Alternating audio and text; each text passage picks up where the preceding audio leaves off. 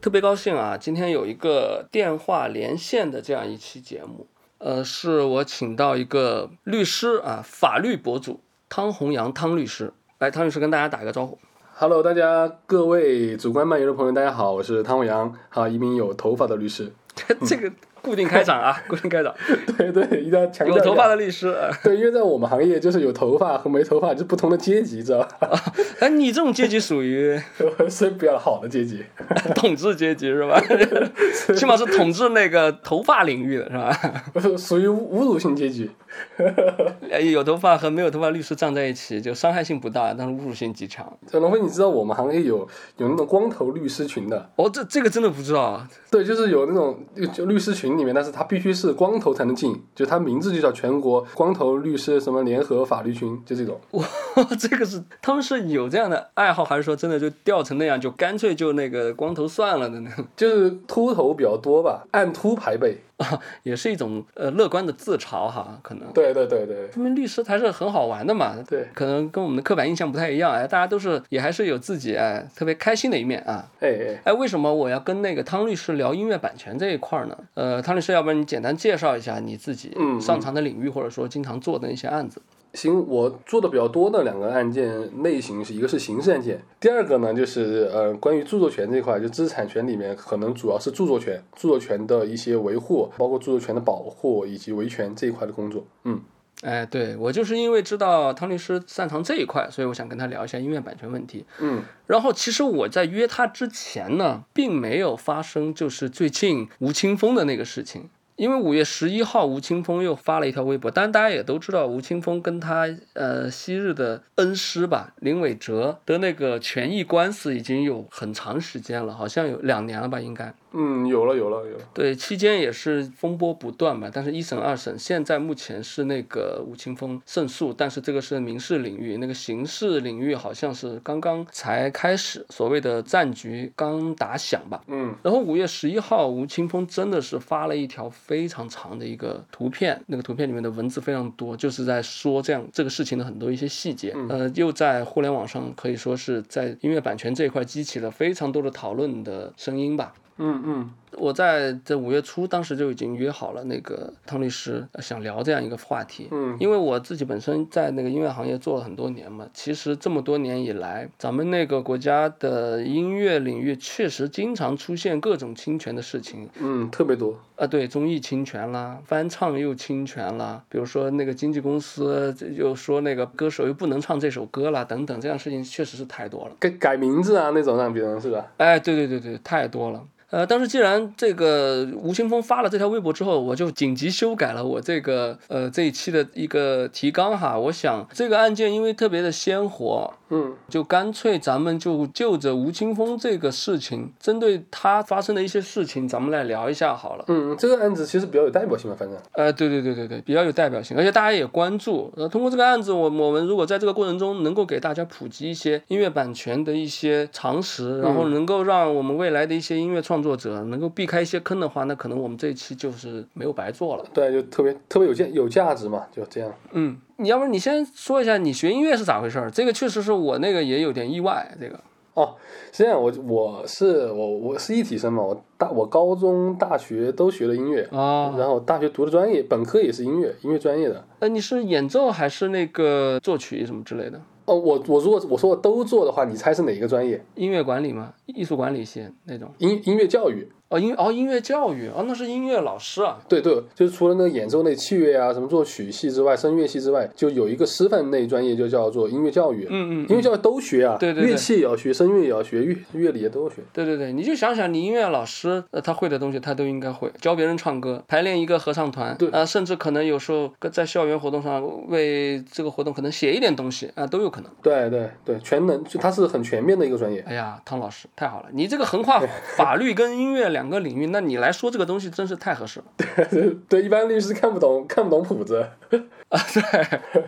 你为什么后来那个去学法律去了？不，这个你要说原因，其实有很多原因，但最主要的两个原因，第一个就是当时我我准备转专业的时候，是因为那个时候做音乐太不挣钱了，就是这个我说出来大家就应该都懂是吧？就是这个有有有点有点有点懂这个， 有点太懂了。这个懂了都懂，这个到今天也没有什么改变是吧？所以你选择了那个 TVB 里面最推荐的两个职业之一，要不就做个律师，要不就做个医生。不，我是真过真的在转专业之前查过这个事情，查什么？哪个领域最挣钱是吧？后来查出来律师。 我没有我查我感兴趣，然后我发现律师不用考英语跟数学，然后我就马上说， 太适合我了。你是这个角度哈？对对，这是一个很很重要、特别重要的原因。如果没有这两个条件的话，有可能我我最后还是不会迈出这一步。我以为你是搜了一下哪个领域最挣钱，后来得出一个结论，嗯，律师。 好，回到正题，啊我来聊一下那个，我就就着那个吴青峰这个事情来说吧。好好，因为我看他这个长文里面，他第一个出现的跟法律有关的是什么呢？他说那个“歌颂者”这几个字，嗯，他说他零四年制作小情歌的时候写了一句词，我想我很适合当一个歌颂者。这是一首简单的小情歌，唱着我们心头的白鸽。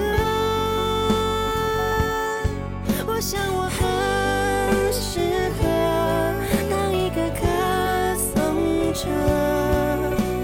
青春在风中飘着。然后这句话出来之后呢，一九年的时候引申创作了《歌颂者》这首歌。嗯，然后呢，林伟哲他认为这三个字是他给的建议。嗯呃，我这里我就想问一个了，这几个字呢，即便是林伟哲建议的，嗯因为那个艺术家他询问和参考别人的意见，我觉得是一个经常有的事情嘛。嗯那我就知道有一个艺术家，他非常喜欢听别人的意见，呃，是一个美国的艺术家叫安迪沃霍尔，啊，那嗯，现在很火啊，呃，那超火，那大师啊，呃，我看他的书里头，他自己说的是，他在做一个作品的时候，经常会问身边的人，哎，你觉得这个东西怎么样？哎，你觉得我这样一下怎么样？哎，那样一下怎么样？经常会直接跟人家交流，嗯，然后他朋友确实会给出他们真实的想法，有些他就真的就用到他的作品里面去了。但是你说这样，你不能说参考了意见就变成别人的东西吧？对啊，所以就这一点来说，就开头说的这个事儿来说，因为这个小情歌的作词，我去搜了一下，署名只有吴青峰。呃，你从一个法律角度上来说，其实这几个字，你说是林林伟哲建议的有什么关系吗？他能他有资格说不让他用或者怎么着吗？那肯定不行啊！其实这个问题很简单啊，就是谁写的就是谁的嘛，谁先写下来就是谁的。因为这个著作权保护的，它是外在表达，它不是保护思想。啊，这这是很很核心的一个东西，就是思想是不受保护的，必须你要形要写出来，形成一个可见的一个外在表达，再记录下来，这个东西才是受著作权保护的。所以一个建议，那这个东西我肯定不认啊。明白了。你刚才说那个，我就是特别有感触。你说思想是不保护的，那每天有很多想法，那你要你要做出来嘛，那个东西才变成一个作品。著作权法上面的这个这个作品，它必须它有一个有一个很核心的一个构成要件，就是叫以一定形式表现的。这个东西就特别重要，这个东西肯定不是思想嘛，嗯，所以林伟哲这个不成立。好，嗯，明白了。然后呢，吴青峰还在微博里面表达的是，在十二月六号，就那一年，应该是他说的，应该是一八年的十二月六号，他们签署了合约的终止协议书，嗯停止了包括唱片、版权代理和经纪这三个合约。嗯，他这个合约终止书一签约，他是不是代表了林伟哲对吴青峰个人的，包括词曲版权啊、经济啊，包括他的唱片的这些代理和执行工作就到此为止了呢？其实不是，其实我看到他那个，因为我之前去看了台湾的原版的判决书嘛，嗯，他们在一八年签的那个什么合约终止同意书，它实际上里面是终止的是唱片合约和经济合约，它并没有就是终止里面那个词曲版权授权合约。哦，是吗？他们之间是签了三个合约的，一个唱片，一个经济，一个词曲版权。哦，你这个信息补出来就很重要，因为在清风的那个微博里面是没有直接说这个事情的。对他，他提了一点，但是他他是呃没没没有展开说，但是实际上你想，就是林伟哲他也不傻呀，对不对？你他他没有必要去打一个完全他觉得没有道理的官司嘛。哦，所以说现在有一个巨大的问题，就是其实词曲版权的代理工作是没有结束的。对，就是我看到判决书里面的原文是说，那天签的那个合同终止同意书，终止的是两份合同，一份叫唱片合同，一份叫经济合同，然后不包括这个词曲版权合同。哦所以说，林伟哲认为签那个并没有终止词曲版权，他这个意思。啊、就十二月六号出的那个所谓的合约终止协议书。嗯，对对对，但是后面终止了，在在在年底的时候，法院还是认为终止了，因为他们发了一个微博嘛，发了个声明嘛。啊，那个我我也看到了，嗯，有两个人的签名，但是他其实说的比较比较模糊，哎就哎，没有把这种事情具体的放上去，都是一些就是还是很有感情色彩的一些字句。对，这就是感觉好聚好散的那种感觉。哎，但是你作为一个律师的角度上来说，像这种没有，比如说他就没有写辞取版权代理工作终止，就是没有这样几个字，嗯，法院是如何判定他就是终止了呢？就是在那个案子里面啊，或者是一般的案卷，法院会综合很多证据，就是综合证据那一段时间双方一起形成的一些什么书证啊、聊天记录呀、来往邮件啊，就是通过这些来综合判断什么时候有没有终止的意思。嗯，哦，就除了协议之外，其实这样一些周边的合理信息也是能够作为一个佐证的。对啊，对啊，这个案件里面，法院就把就把这些都考虑进去了，把他们的什么发的当时发的呃社交社交媒体上发的文章啊，包括他们来往的那个 Line 上面的聊天记录啊，这些都考虑进去了。哦，那但是我我又提一个问题啊，因为他们是在台湾地区嘛，中国台湾那边的法律，嗯，但是如果我们是那个内地的那个法律呢，也会这样吗？也会这样，也会这样。也是也是这样的哈。也是这样，法院认定一个事实是要要综合所有证据之间相互印证来证明一个同一个事实的。嗯哦，明白了。嗯嗯，呃，我再聊下一个东西，就是音乐人的作品和名字被抢注商标这样一个事情，嗯，这个不是第一次发生这样的事情了。是吴青峰这个事情里面，就是他好多东西就被注册了嘛，他在里面也提到了，以及苏打绿也被各种注册。嗯嗯他们乐队现在不叫苏打绿，它不叫鱼丁戏嘛， 嗯，有一定系对，但是就只能把那苏打绿那个繁体字里面鱼丁呃戏这几个偏旁拿出来用一下哦，猜猜出来啊，对对对哦对，哦就特哎很呦，可怜的一个无奈的一个一个一个结果，在现在的情况下，包括我也查到，像那个邓紫棋之前的名字，也在她不知情的情况下被前公司注册成注册商标，嗯就是类似这样的事情的话，我相信还有相当的多。嗯，像这样一种情况，它合法吗？就是艺人不知道的情况下，用这样一种方式来剥夺他名字的使用。实际上它它是两回事，它是一个是商标权，一个是姓名权。嗯它可以就是比如说公司可以注册商标之后，公司享有这个这三个字的一个呃商商标法上的一个权利，但是它如果作为它这个姓名或者艺名，它实际上可以继续使用的，这个是商标权是不能去覆盖或者取代姓名权的使用的。那为什么他不能叫苏打绿，要叫要叫那个于丁戏呢？因为苏打绿不是他的一个姓名，就是不他不跟邓邓紫棋不一样，邓紫棋是他的名字，所以邓紫棋你看现在还是用了邓紫棋。我不知道他是不是他的艺名哈。嗯如果说邓紫棋不是他的真名的话，嗯，嗯嗯，当然，他的他如果是按照法律规定的话，他实际上艺名啊，艺名也是那个自然人姓名的一种，也是会在法律上认为他的姓名的。但是团体名字不在这个保护的范围之内，因为苏打绿不是一个人的名字，是六个人的一个团体名字。对，哎，对对对，哇，是是是是，所以说这个东西它是更商业、更商业使用的，它没有姓就姓名权了，它一旦被注册，它就只是一个商标了。这个对乐队来说很吃亏，因为乐队的名字等于说就是他们的艺术生命嗯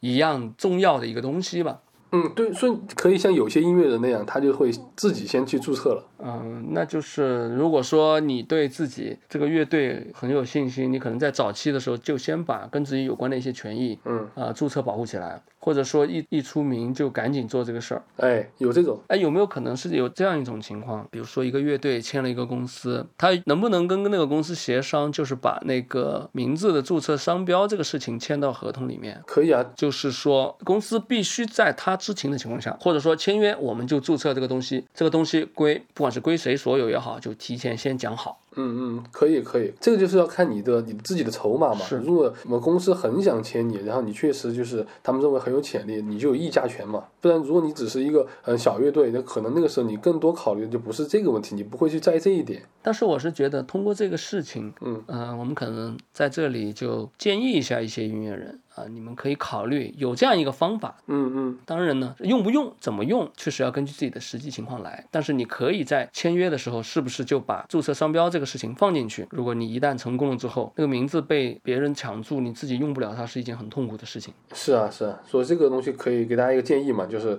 可以在签合同的时候把这个这一条款约定进去。下面说的说到另外一个是什么呢？呃，我想问制作人，因为那个林伟哲是清风的制作人嘛，嗯，他有没有权利，以及吴青峰他自己有没有权利授权苏打绿乐队所有的词曲作品？呃，因为我看到他里面有说这个，呃，他觉得很荒谬嘛，说让他那个林伟哲让那个清风把这些苏打绿近百首歌授权给他来代理。他这个肯定不能强迫别人授权啊，但是实际上这个问题主要的核心是在就看这个著作权在谁手上嘛，在谁手上，谁就有这个事情的决定权。著作权，哎，这里要不要帮助拆分一下？著作权分为哪些东西？著作权啊，著作权就这样，就是嗯，一首歌曲的话，一如果按一首歌曲来说的话，著作权首先分为两两两大块嘛。我们先说广义的著作权啊，就分为了一个嗯著作权和临界权。嗯，那么我们我们说所所谓的著作权，它实际上嗯、呃又分为了一个著作权里面的人身权利和著作权里面的财产性权利。嗯，比如说人身权利只有四个，就是一个发表权、一个署名权、还有修改权和保护作品完整权。嗯，这些权利是永远都属于作者的，没法转让的。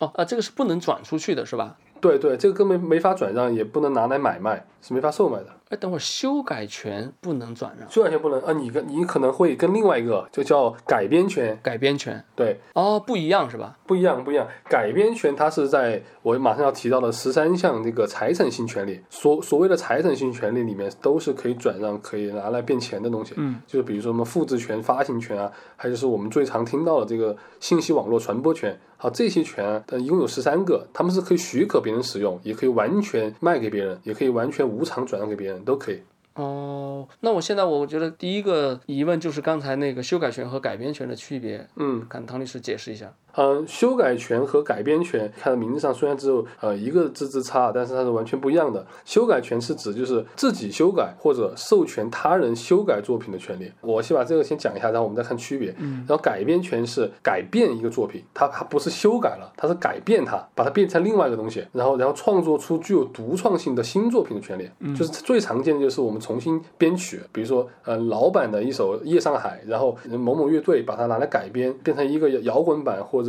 是一个新金属版的，就是这样的东西，就是它是用了它的改编权，它变成新作品，好，它是可以产生新东西的。嗯而这个修改权，它实际上是只能对作品进行修改，但是不能形成新的著作权，这是他们最核心的一个区别。啊，不能形成新的著作权，这个我听懂了。嗯嗯就说你比如说我这个词我改几个字，对吧？嗯或者有有几个音觉得不舒服改一下，我只是修改了这个版，我我觉得有些瑕疵的地方，然后其实它还是那首歌，对，很细微，但是呢，我能感觉得到修改权是对那个原创者，就是作者本身的一个尊重，就是我的作品只能我来改，嗯，对对对，你只能改编，嗯。你只能因为我的作品激发你的二次创作，做一个新的东西出来，但是你不能改动我的作品。对对对，我我也讲个最常见的啊，最常见的一个场景就这种，比如说，比如说某某人他出了出了一个小说嘛，嗯，呃，因为卖的很好，他要要再版嘛，再版的时候呢，他就发现他之前第一版有个词他想换一下，嗯，然后这个时候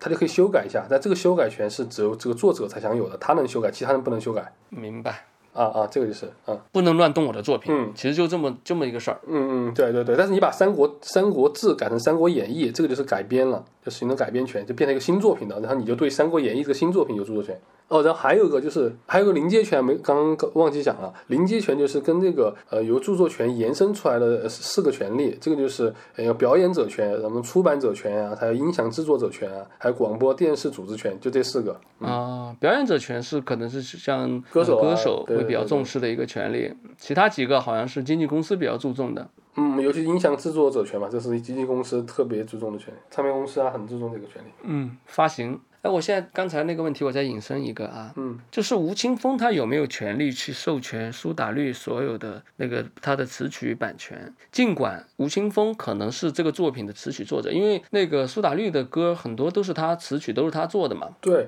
他有没有权利就是他一个人做主张说这些歌，哎，词曲是我写的啊，那词曲版权我决定授权出去，就是不经过乐队其他成员的同意。那这个就是要看那个著作权在谁手上。但是如果按照苏打绿的情况，可能苏打绿这个名字向下的所有的作品，可能都在林伟哲手上，他们所有的著作权都在林伟哲手上，所以他们是不能没经过他允许就去表演的。啊，当时他那个作品授权的时候，可能是以以你刚才说的那十三样全部授予的方式签的合同。对他有可能还不是授权，他有可能直接是转让，或者是他们签了一个委托创作协议，就唱片公司现在特别喜欢跟音乐人签这个协议，叫委托你创作。所谓委托创作出来的作品是属于这个这个委托者的，就是我我们公司的，就是你只是帮我们公司写歌。这个我也知道，我理解为它就像一个劳动合同里面，就是我交给你一个工作，你完成它，所以这个东西是公司的。对对，有有点像这种逻辑，嗯就是反正是我委托你创作一个东西，然后这个东西是因为没有我委托你，你就不会创作这个东西，所以这个时候你创作出来的东西就归我。我明白了，我明白了。嗯，但正常情况下，音乐人应该是签的是什么样的呢？实际上很多音乐人签的就是这种，就但是大家音乐人没有看清楚，很多签的就这种。那我说正常的那个唱片合约的那种，它应该是叫什么？应应该叫是那种就是授权合同或者转让合同，就是我我转给你或者我授权给你，比如独家授权给你，嗯，一般情况给的是录音版权吧，就我这首歌录出来这个版给你。不会，我唱片公司一般会签全约，就是你所有的这个财产性的权利，刚刚那十三项都要给我。哇，包括词曲，对对对，你你看到那个，我当时看吴青峰那个判决书的时候，我就发现林伟哲跟吴青峰签的，跟吴青峰个人签的就不是一个像委托创作那种，也不是一个转让合同，他签的是授权，所以说最所以吴青峰最终才能拿回来。如果你签当年吴青峰签的是转让的话，吴青峰这个连那些都没了。都没有，永远拿不回来，永远在林伟哲那儿。苏打绿可能当时因为那个林伟哲是苏打绿的那个伯乐嘛，嗯、他们在很早期的时候，可能就像你刚才说的，像很多年轻的音乐人一样，比如说，呃，音乐圈子里面还有一个非常经典的一个一个段子，就说那个 Bob Dylan 被那个公司叫过去签约的时候，他看都没看，在后面签了。他说：“我还能失去什么呢嗯， 对对，我我知道这个，？”就是所有的年轻的音乐人，可能在最开始的时候，他更多的注意力在我要拥有这个机会，嗯，我要出来，我要出来，啊，对我要先出来让别人看到。而且那时候，像你前面也说嘛，有一个音乐人的议价权在那儿嗯，其实我们可以说那个，其实就像我们都了解的那个大张伟那个事情嘛，啊、花儿乐队的歌，还是不管是大张伟早期的歌，他的那个著作权基本上就全在经纪公司手上，所以他也自己也唱不了。我们都觉得静止这么红，为什么大张伟不唱啊？现在 就是因为静止的著作权不在他手上，他没法唱啊。 因为禁止被禁止了呀。对，静止静止。哎一个谐音梗送给大家。哎主要你才录了脱口秀是吧？这确实是我觉得对年轻音乐人的一个提醒吧。可能 Bob Dylan 这个例子是个个例啊，他没吃那么大的亏。他后来你看自己的版权售出去，还卖了好几亿美金。之前那个新闻就是他把他的版权好像是给谁来着？刚刚签署了一个天价的合同，好像三亿多美金还是怎么着？我不知道嗯记错没有啊。当然肯定是过亿的一个，就把他的版权授权出去，那说明他的版权就牢牢的在自己手上。 对对对，他这种算是一个个例了，呃，不管是不是个例，我觉得都有责任在这个地方可能提醒一下年轻的音乐人是是朋友们是是啊，各种创作者们吧，你在签各种作品的，呃，可能你觉得只是卖出去的这样一个合同啊，你可能想一下，哪怕你是不是稍微便宜一点，也尽量的让多一点的权益攥在自己手上。这个很重要。其实其实想一下，更多的是看多看一下，看清楚，就不要直接签。对对对，这个提醒应该是这样，就是不要像鲍勃迪伦那样，帅是帅，但是万一那个里面有坑，你就真签了。鲍勃迪伦就很帅，他没看，嗯哎，我还能失去什么呢？就签了。但我咱现在不能这样， 社会在发展，那个人心不古了，嗯， 还是要看看哪些东西是不是就这么可惜的卖掉了，避一下雷。对对对对，看一下汤律师看看说的对不对啊？啊。我的建议是，音乐人签这种唱片合约的话，就只授权录音版权就好了。比如说，我在你这儿发行这张唱片，嗯，这张唱片的这一版的录音版权归你啊，这是你的。但是我如果将来有钱什么，哪怕这首歌我另外录一版，那还是我的。嗯嗯嗯，对，就是起码留这样一个，比如说这张专辑你红了，其实原始录音那个版本其实还是最有价值的。是是是是，对，但是你也留了一个，你还可以再录啊，再可以使用它的一个权利在哪儿？因为呢，别人掏了专辑制作的钱，可能我们可以理解为啊那个版归他是是应该的，因为他买走了这个商品。要是没他不付这个款，可能你这专辑录不出来。我觉得这个道理可能听起来还合理的。嗯嗯嗯，对对，这个就尽量在自己手上嘛，不然的话后面就很麻烦，你自己唱不了自己歌多尴尬啊。哎，接下来就是想想聊这个，就什么情况下音乐创作者不能演演唱自己的作品？就刚才你也说了，像大张伟，包括像苏打绿现在的尴尬，就他们好多成名曲都没法唱。嗯，只有一个情况，就是在著作权不在你手上的时候，你就不能演唱自己的作品，或者是你想唱，你要给别人得到别人的允许，还要付费。那这里面最关键的是哪几个呢？因为你刚才说了有十三种吧，著作权。不，他我现在说的那种著作权不在手上，有可能是全部都不在你手上，就连连人身权都不在你手上。哦，就是是因为你可能一来就是签的那种委托你创造，呃，委托的话就不存在你刚才说的那个有几种是不能转售的那种情况就没了。对对，你就没有可转的嘛，因为本来就不是你的，你就没法转。哦哦，那个那个跟上就变了。对，跟上就变了。然后还有一种就是本来是你的，然后呢，你把那个你那十三项著作权全部转给别人了。这这种情况下，你一定要看清楚，一定是要授权给他，而不要是转让给他。这两个合同名字一定要看清楚，到底我是授权他独家使用，还是我把我的嗯这个著作权财产部分全部转让给他？授权就是一个时间问题啊、迟早他会回来。对，可以收回来转让就跟你没关系了，拿走了，谢谢，哎，就是这样。啊！对对对对对对。啊，所以说现在出现的那些自己的歌不能唱的这些情况的音乐人，都是当年要不就是一个委托合同，要不然就是一个转让合同。对对对，所以我们要向向逼哥学习是吧？现在理智就一直握在自己手上。明白了，所以这两个地方可能一定要看清楚哈。哎，还有一个呢，是这里头有一个也其实有点搞笑的一个事情啊，它里面说那个林伟哲他有一句说什么啊，词曲合约我找不着了，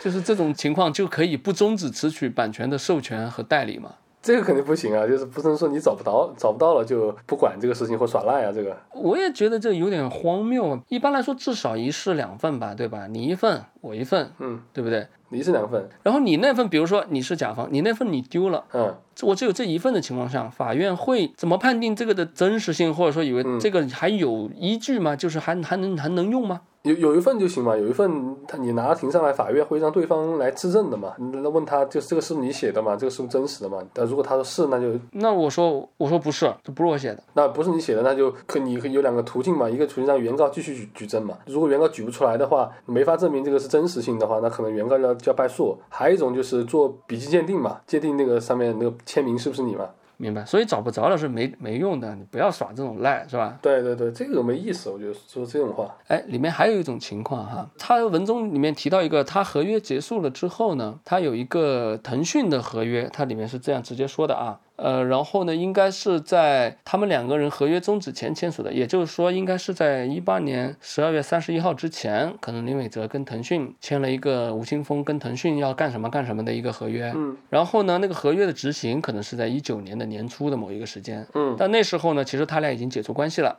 然后呢，吴青峰他还是去执行了这份合约。但吴青峰在里面说了这个事儿，嗯当时连腾讯也很惊讶，他说啊，你怎么就是完全又还是听你老师的话啊，把林伟哲当时承诺的所有的东西都帮我执行了。好，我想问的是什么？在法律层面上来说，他可以拒绝执行吗？他如果那个时候是在合同有效期内签的嘛，啊、签的他应该要执行啊，因为他那个时候已经跟腾讯建立了法律关系了嘛。嗯，他跟林伟哲虽然说解除了关系，但是这个签署是在你俩有关系的时候签署的，至少是保障了像腾讯这样的第三方的一些利益啊。你之前签过的是要要算数的，是吧？嗯，对对对，哦，OK，那这一条来说，其实呃，清风尽管他写在里面，但其实他也是在完成他的那个职责。嗯对对，是不然你有个违约责任嘛。 OK，最后呢，我想是清风在他的那个文字里面，最后确实是非常动人的说了一些提醒吧，因为他不说他也想放弃嘛，但是他的律师告诉他，你是第一个因为唱自己的歌被人家来告的人，你要为后面的音乐人可能做到一个表率，或者是要做一个样子，嗯要为了他们而战吧，这样一个嗯所以他提醒他说，记得要提醒大家要看清楚合约。其实我们前面已经就汤律师已经说了很多了，但是这儿呢，我们可能整体的回顾一下。你说，因为你也学音乐啊、你在一个音乐人的角度，以及在一个律师的角度，呃，音乐人的权益可能尤其看清楚的话，嗯，嗯，是哪些？就我感觉立场不一样，还是对这个问题想法不一样。如果如果我做音乐人的话，我那我可能在意的就不会是这种条文，而是可能我关注的点可能就是说，就比如说这个我签经纪合同的话，这个公司资源怎么样啊？啊、然后能不能让我上一些有曝光量的节目啊，比如像《月下》这种节目，或者说他给我的就是说持未来持续性的那种分成比例啊，我可能会关注点在这些地方。但如果你现在让我作为一个律师来说的话，我可能建议大家看的地方就是一些，比如说关于著作权的归属问题，对，呃，或者说关于这个合同期限，以及就是，嗯、因为现在公司会签个叫我们称为全约，就是里面包含了什么经济合同啊，包含了什么唱片合同啊，包括著作权转让合同啊，他他会让你签一堆东西，然后你就一定一定要一样一样，你慢慢看或找律师去帮你看清楚，你看清楚每一个合同他想做什么，然后你再来签，帮你提炼出来他们想做什么的时候，然后你再来衡量哪一个东西对你重要还是不重要，或者说你你觉得想怎么呃协商一下，你才能理性根据自己的情况来判断。所以你看的时候最好把每一项都看，我觉得没有不重要的条款，我觉得每一项都很重要。嗯，对对对对对，没有不重要的条款，这句话非常的实在啊。再厚的合同，这个时候呢，花点时间耐心看一下，或者说找专业的律师替你看一下。你没耐心看，那你就找人替你看。嗯嗯，对，我这边来说的话是，可能你稍微看一下自己哪些是能卖的，哪些是不能卖的吧。我非常同意你前面说的那些，就是一个合同着眼未来啊、呃你了解一下他在这合同里面啊，他有没有一些他敢承诺你一些东西，不管是钱上面的东西，物质上的啊，还是说他未来会对你有一些打造的计划啊，他的实力能够完成这些东西，就是你为什么要签嘛？你能得到什么？对，你要你要想我签这个和我不签这个，有什么有什么区别？如果没有区别，那你没有必要签啊。那签肯定是有区别，但那个区别那个地方对方明不明确嘛？比如说你说他就说能让我上某个节目，那这个东西能在里面有没有一个很具体的承诺嘛？比如说你确定上某个节目的名字，或者说他说我有资源能推我上，嗯，达到达到什么样的成就？但这个东西我们要量化一下嘛，来自于演出这个部分的收益能达到多少多少钱嘛？就是我们具体一点嘛。如果达不到的话，那我们就有一个条件解约嘛，就这个大家双方都公平一点。有一些公司它是能把具体的东西写进去的，有一些可能不能。比如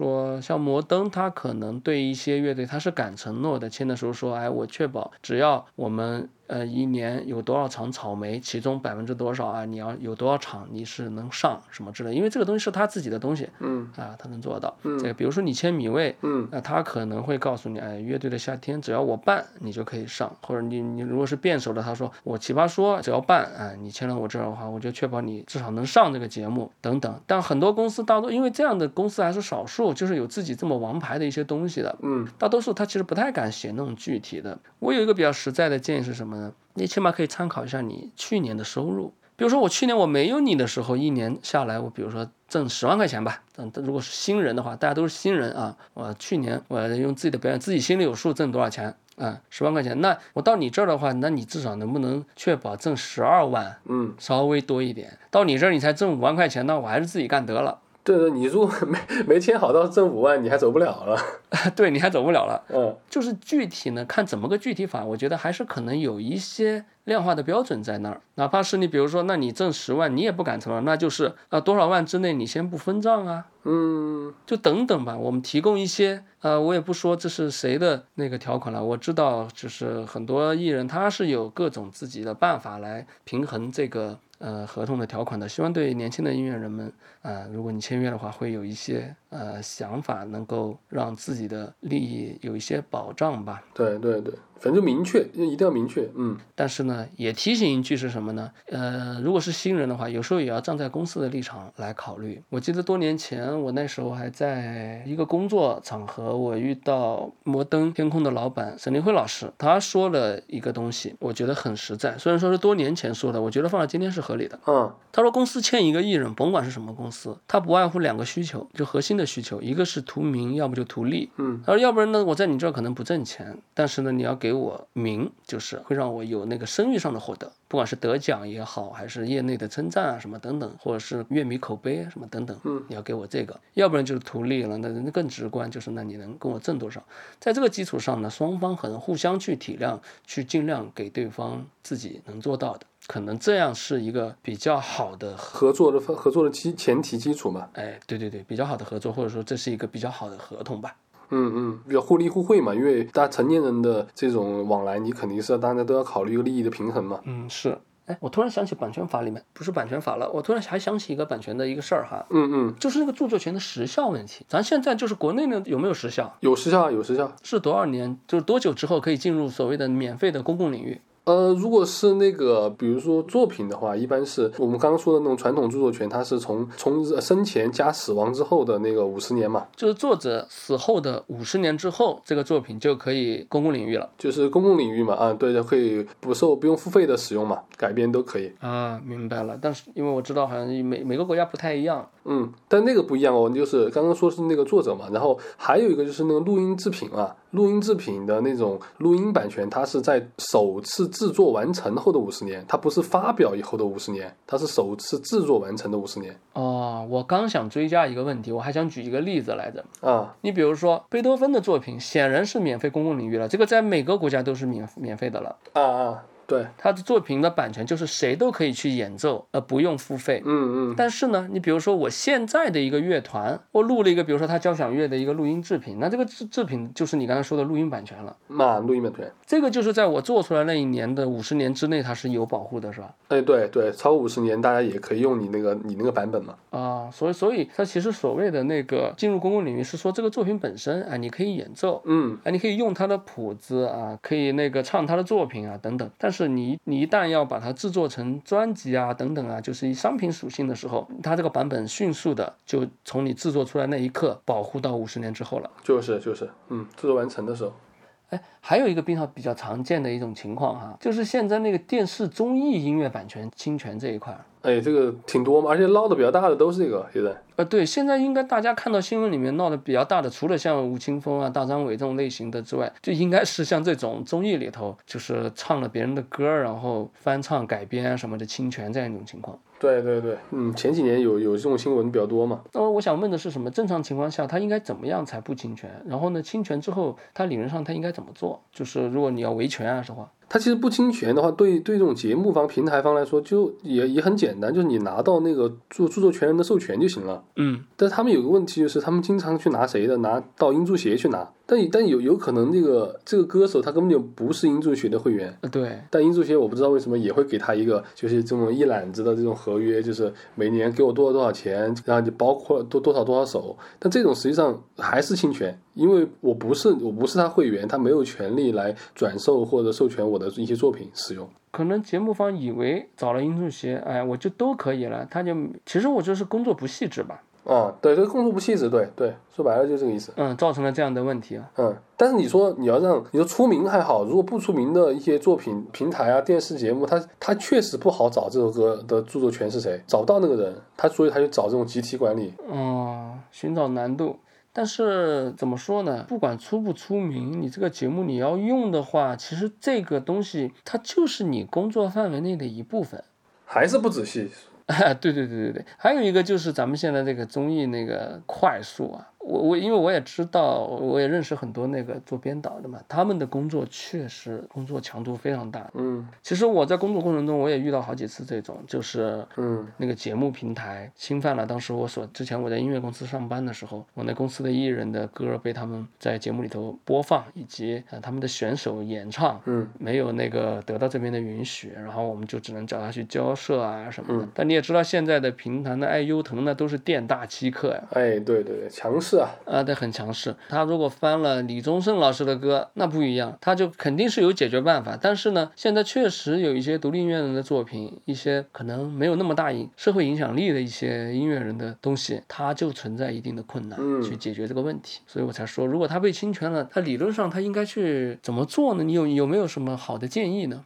嗯，其实我以我以前在微博上很很多年前还写过一个，就是维权的四部曲啊、四部法啊，哎，咱再来一下。就说第一步你肯定是要先先取证嘛，嗯就是先你要先把这种哪一期哪个人唱的这个片段，你肯定是要要保存下来，或或者是公证下来。哎，录屏算吗？算证据吗？如果录屏的话，录屏可以可以，但能做公证也可以，公证就也不贵也不贵。嗯嗯，啊，首先固定证据，第二个，呃，你首先肯定要发函过去，就是你发邮件也好啊，发你发声明也好，你必须要有有所表示，你要把你这个对方侵权这个东西要传达给对方，让对方知道。嗯啊，表达这个事情。嗯、第三个就是你肯定必须要收集和整理你自己这个东西是你创作的一些证基础证据，你要证明你是著作权人嘛。这个可以是你的一些工程文件啊，也可以是你的一些著作权登记证书啊，这种，嗯反正以此类推，这种能够证明你是作者的东西。然后最后一步肯定就是，如果对方一直不理你，或者一直既不删除也不道歉也不付费，那么我就建议就起诉啊，这个是最最好的办法，明白。让他公开道歉，并且给你支付费用。但是我相信很多音乐人就卡在最后那一步。嗯，确实。我想知道一下，咱们这个起诉的成本会是怎么样一个情况？成本其实怎么讲呢？就是你要说你要说不高，其实也高。其实特特别说是，比如因为我是广西人，那比如说有一个广西的音乐人侵犯他权利的呢，那上海的一个制作方就是还跨着这么异地，也许他还要去上海去起诉，你知道还是可以在广西就就地起诉了，广西可以啊，可以可以起诉，没问题，没问题，可以管辖的。哦，可以在当地起诉的。对你，你在这儿，比如说你在你自己家里面的客厅里面打开电视，发现有人唱你的歌，但实际上你的家，你所在的这个区就是一个侵权行为的结果地，哦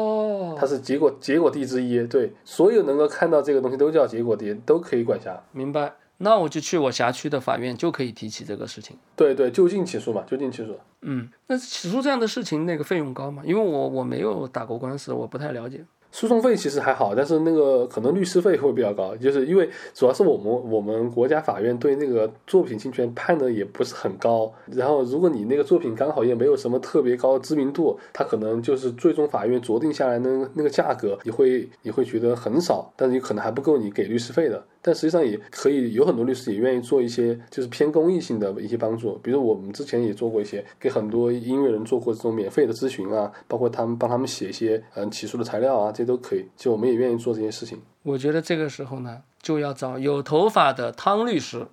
好，哎， 对对，OK，哇，今天真的聊了特别多啊。嗯，好，谢谢汤律师给我们分享很多就是可靠的呃又基础的信息，真的。嗯嗯嗯，也希望对大家有帮助吧。这呃，音乐人朋友有什么啊、呃不清楚的，也可以在微博上私信我，都可以，我给大家讲一下，没问题。呃，大家在微博上找就是他的名字就可以，嗯，汤弘洋。呃，如果将来确实是在音乐方面遇到什么问题，你要说那个有头发的汤律师，哎，这是我们的暗号啊， 对，说明你听过我这一期，哎，确实，确实，因为自己也是学音乐出身嘛，然后也一直有身边有很多朋友在做音乐。我觉得音乐朋友是真的很需要就是法律方面的帮助，因为大家很多时候出问题就出在法律这个环节。其实创作大家都自己按自己来就行了，但是法律这块大家还是要有些东西要把一下关。嗯，对对对，也确实感谢汤律师，从咱们音乐行业出来的人，对那个音乐圈的朋友还是有感情，嗯深厚啊。希望能够尽到一份力，是吧？帮助到大家。嗯，对对对对，好，那我们今天聊到这里。行行行， 好， 大家牢记微博的暗号“有头发的汤律师好，好，好”。好，谢谢，好，拜拜，龙飞啊，嗯拜拜。拜拜。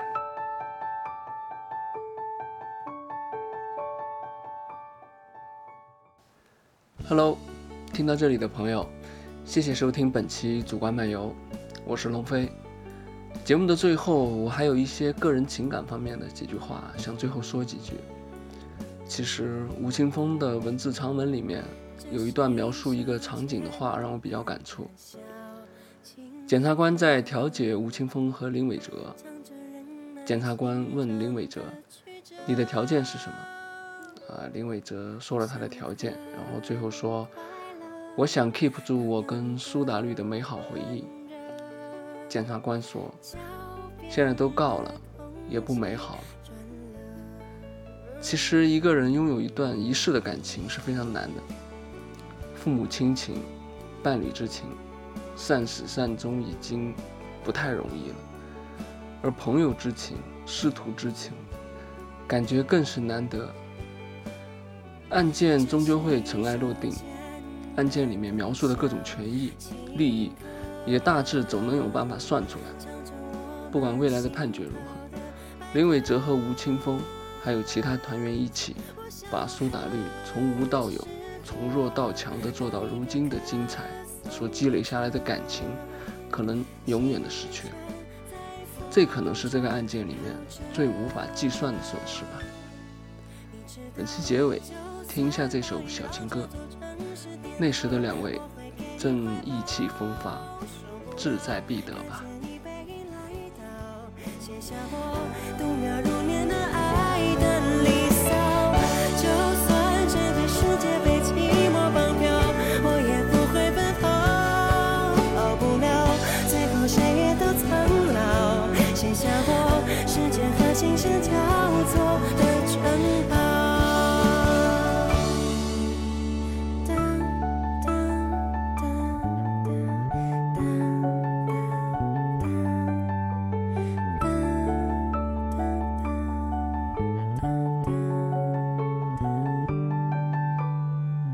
这是一一首简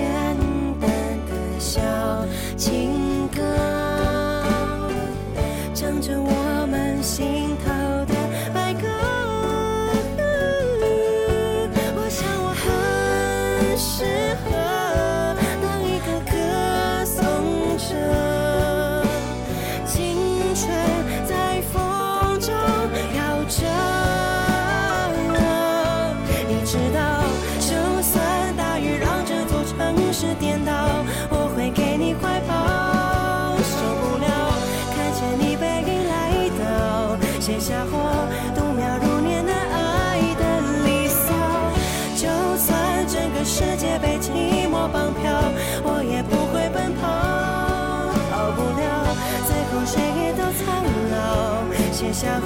时间和琴声交错的城堡。你知道，就算大雨让这座城市颠倒，我会给你怀抱。